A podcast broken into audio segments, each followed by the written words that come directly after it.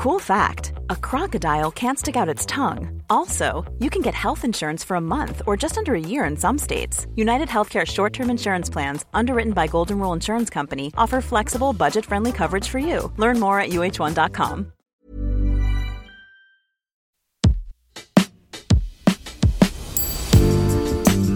Bonjour et bienvenue dans Podcasting, l'actu dans la poche, le podcast quotidien d'actualité du Grand Sud-Ouest. Chaque jour, suivez-nous à la découverte de l'information régionale avec les journalistes et chroniqueurs du territoire.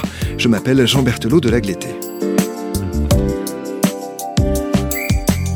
En cette semaine de vacances, Podcasting vous emmène à la découverte de certains fromages du Sud-Ouest. Comment sont-ils fabriqués, par qui, mais surtout, que racontent-ils de leur territoire, des femmes et des hommes qui le composent Cette série s'appelle Fromagine, elle est signée Mathilde Debar.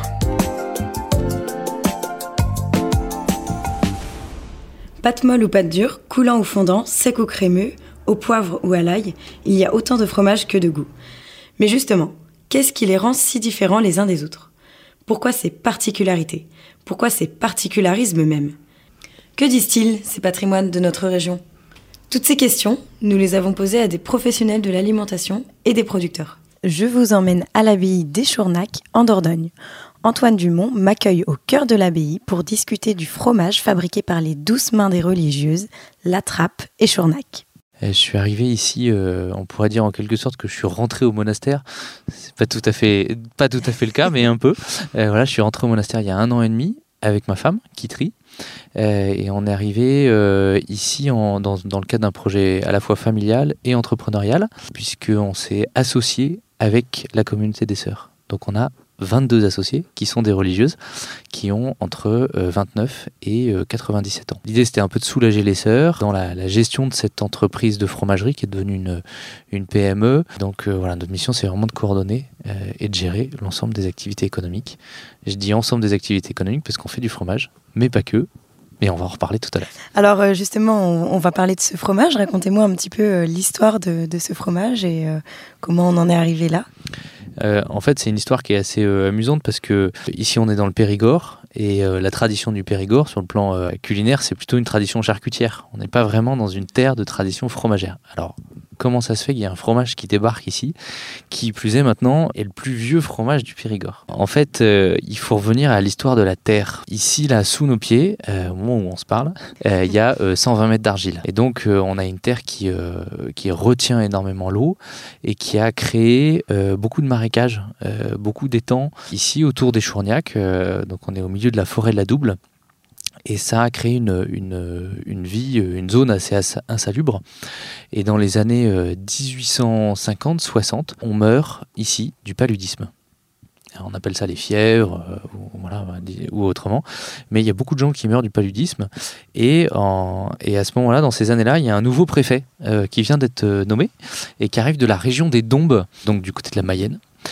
Euh, et, il a, à ce moment-là, dans ses fonctions précédentes, il avait rencontré des moines cisterciens qui avaient asséché les marais. Et donc du coup, euh, en arrivant ici, il se met en lien avec l'évêque local et il lui demande, il lui dit, mais est-ce que ce serait pas possible d'implanter une communauté euh, de moines euh, cisterciens pour assécher les marais ici? Ils se mettent, ils se mettent d'accord et c'est comme ça qu'en 1868, il y a une communauté de moines qui arrive de l'abbaye de, de Port-Salut, en Mayenne. En Mayenne.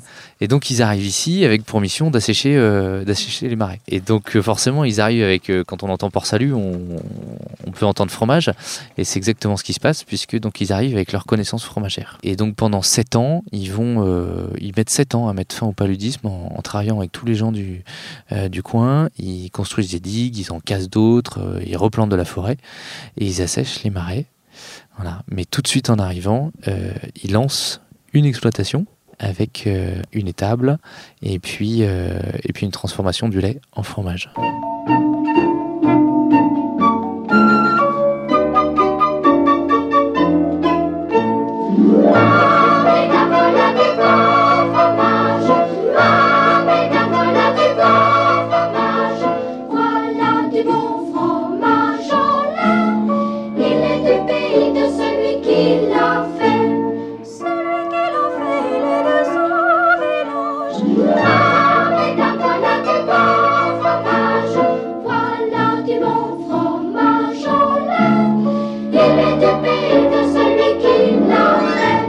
Me semble qu'il y a un lieu aussi qui marque la fabrication, c'est la cave. Mm. Est-ce que vous pouvez me parler un petit peu plus de cette cave où est fabriqué le fromage, justement?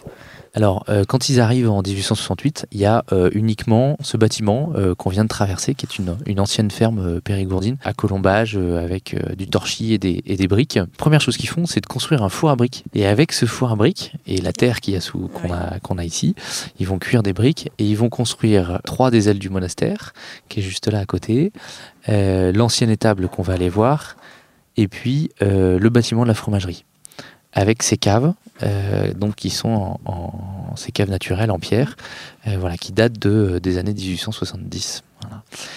Et effectivement, une partie du secret du fromage réside dans, dans la qualité de la cave. Et j'ai pour habitude de dire que notre fromagerie, c'est un peu comme un spa. Euh, quand on va au spa, euh, en général, on a une carte des soins et donc euh, voilà, on peut suivre tel ou tel soin. et ben en fait, pour nos fromages, c'est un peu pareil. Nous, on travaille avec des éleveurs qui sont rassemblés au sein d'une laiterie et cette laiterie, elle va nous apporter un lait caillé. Et c'est à partir de ce lait caillé, on appelle aussi un fromage en blanc, qu'on va pouvoir travailler. Donc sur cette première étape de transformation du lait en lait caillé pressé et moulé, donc ça, c'est une étape qui dure quelques heures. Donc concrètement, le lait, il est collecté euh, le lundi. Le mardi matin, il arrive à la laiterie. Et vers 7 heures, il démarre la chauffe, la mise en moule, le pressage. Et vers, euh, vers aux alentours de midi, entre midi et 14 heures, la caillebotte est réalisée. Elle est mise en cagette, elle part en camion et elle arrive chez nous le mercredi matin qui suit à 8 heures. Et à partir du mercredi matin 8 heures, on va démarrer entre 2 et 4 semaines de travail. Et c'est là que démarre notre carte de soins. Donc comme dans un spa, il y a des, il y a des bains. Dans, dans, un spa, on a des bains de bulles, on a des bains de boue, de ceci, de cela. Euh, donc nous, euh, pareil, nos fromages, on va les baigner, on va les tremper. Donc on imagine que forcément un peu dans le vin de noix, puisque euh, c'est quand même voilà, une des typicités de ce fromage. Et donc ça, c'est cette première étape. Et puis, euh, dans, une, euh, dans une deuxième étape, on va s'occuper de leur, euh, de leur croûtage. Comme au spa, on prend soin de sa peau. Voilà. Donc, on, va, on va les brosser, on va les frotter, on va leur appliquer un certain nombre de crèmes, de pommades, en tout cas de, sauces secrètes, qui vont permettre au croûtage de se, de se développer qui va permettre au croûtage aussi de se, de se protéger contre un certain nombre de, moisissures qu'on n'a pas envie de voir arriver. Euh, et puis qui va euh, développer toute la dimension aromatique euh, du fromage. Et puis ensuite, on va enchaîner sur un troisième soin qui va être pareil dans un spa aussi. On peut prendre soin de ses ongles, on peut prendre soin de sa peau, plutôt côté maquillage, make-up, etc. Et donc, nos fromages, on les passe en revue tous les jours. Et parfois, ils ont certaines aspérités ou en tout cas des, défauts d'aspect qu'on n'a pas envie de voir, qui ne correspondent pas au, cahier des charges qu'on s'est fixé. Alors du coup on vient euh, du bout du doigt ou avec un pinceau repasser un peu de caramel sur la texture de... Voilà, donc chaque semaine on, sort 6000 fromages de nos caves. Alors ça peut paraître euh, énorme, mais en fait c'est voilà par rapport à plein de fromageries, ça reste encore en tout cas un métier euh, très artisanal. On, passe en revue à la main chacun de ces fromages et puis on va venir corriger s'il y a besoin. Voilà. Et puis toujours comme dans un spa, quand on a fini tous ces soins, en général on se pose sur une chaise longue et on sèche, on se repose, on se détend. Et ben nos fromages c'est pareil, euh, ils sont dans une cave après ces différents soins où ils vont en fonction de la température de la cave, du taux d'humidité, de la façon dont la croûte se développe, on va suivre ça, on va régler ça et on va les laisser se reposer pour que justement bah, l'arôme puisse se développer, que euh, euh, la croûte fasse son travail, que la pâte fasse son travail. voilà et donc les petites tomates euh, de 300 grammes, elles vont sortir de cave euh, au bout de deux semaines. Et puis nos tomes d'un kilo 7, euh, plutôt au bout de 3 à 4 semaines.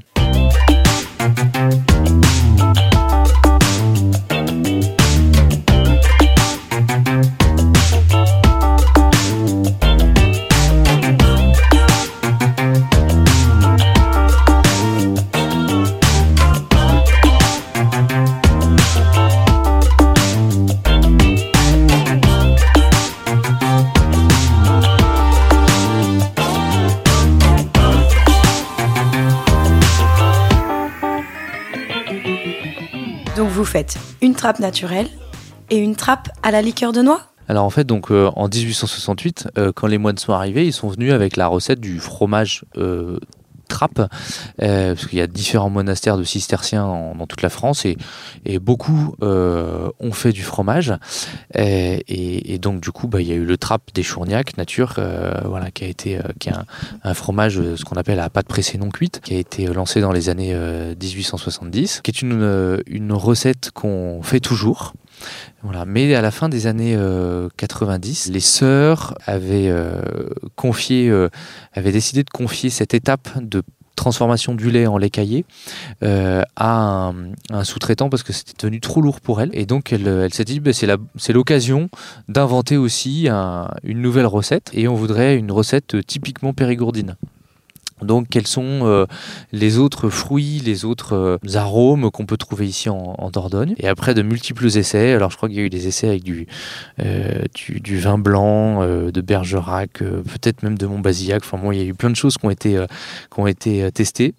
Et un jour, Sœur Jeanne d'Arc a l'idée de se dire, mais attends, en fait, avec la liqueur de noix, on pourrait peut-être essayer de mixer quelque chose. Voilà. Euh, et, donc ça, c'est dans les années 98. Et voilà, et en 99, euh, après de multiples essais, euh, voilà, la, recette se peaufine. Et il y a aujourd'hui ce fromage qu'on connaît, donc il y a une vingtaine d'années maintenant. Et, donc ce fromage, où est-ce qu'on peut le retrouver? Il est en vente dans, dans les grandes surfaces, un petit peu partout en France ou simplement dans la région? Alors ce fromage, d'abord il a été distribué très localement. Et puis, euh, et puis au fur et à mesure du temps, euh, maintenant on, le retrouve euh, dans une grande partie de la France. voilà, on peut le retrouver chez son, souvent chez son fromager crémier, au marché. on peut le retrouver dans certains restaurants aussi. et puis, et puis voilà, et puis on peut le retrouver également en, en grande distribution.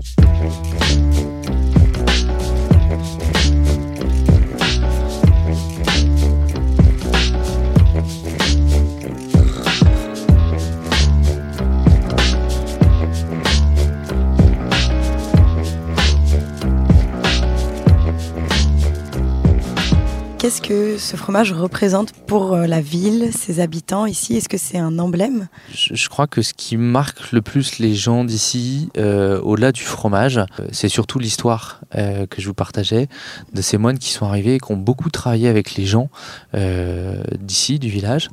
il faut savoir que les moines sont partis en 1910 et les sœurs sont arrivées entre, en, 1923. Et euh, donc c'est toujours les mêmes sœurs, enfin la même communauté de sœurs depuis 1923. Et entre 1910 et 1923, en fait, c'est les, habitants du village qui ont repris la fromagerie et qui ont continué à faire tourner la fromagerie. Donc, euh, je crois que les gens d'ici, de la terre, oui, il y avait plus, voilà, il y, avait plus de frères, plus de moines et plus de moniales entre 1910 et 1923. C'est vraiment les gens du village qui ont, euh, voilà, qui ont permis cette, euh, comment dire, qu'on fait un peu le trait d'union entre les frères et les sœurs. Et euh, voilà, c'est aussi grâce à eux que du coup les sœurs ont pu apprendre ce métier de, fromager. Il y, a, un enfin une, appartenance à cette histoire qui est forte. Merci de nous avoir fait part de cette belle histoire. Bah, merci Mathilde d'être venue jusqu'à nous. Merci Mathilde Debar, c'est la fin de cet épisode de Fromagine, une série spéciale signée Podcasting. Rédaction en chef Anne-Charlotte Delange, production Juliette Brosseau, Juliette Chénion, Clara Etchari, Myrène Garaïco-Echea, Mathilde Deleuil et Marion Ruot, iconographie Magali Marico, programmation musicale Gabriel Taïeb, réalisation Olivier Duval. Si vous aimez Podcasting, le podcast quotidien d'actualité du Grand Sud-Ouest, n'hésitez pas à vous abonner, à liker et à partager nos publications. Retrouvez-nous chaque jour à 16h30 sur notre site et sur nos réseaux sociaux, ainsi que sur ceux des médias indépendants de la région qui sont nos partenaires. Retrouvez-nous aussi sur toutes les plateformes d'écoute, dont Spotify, Deezer, Apple Podcast ou Google Podcast. Podcasting, c'est l'actu dans la poche.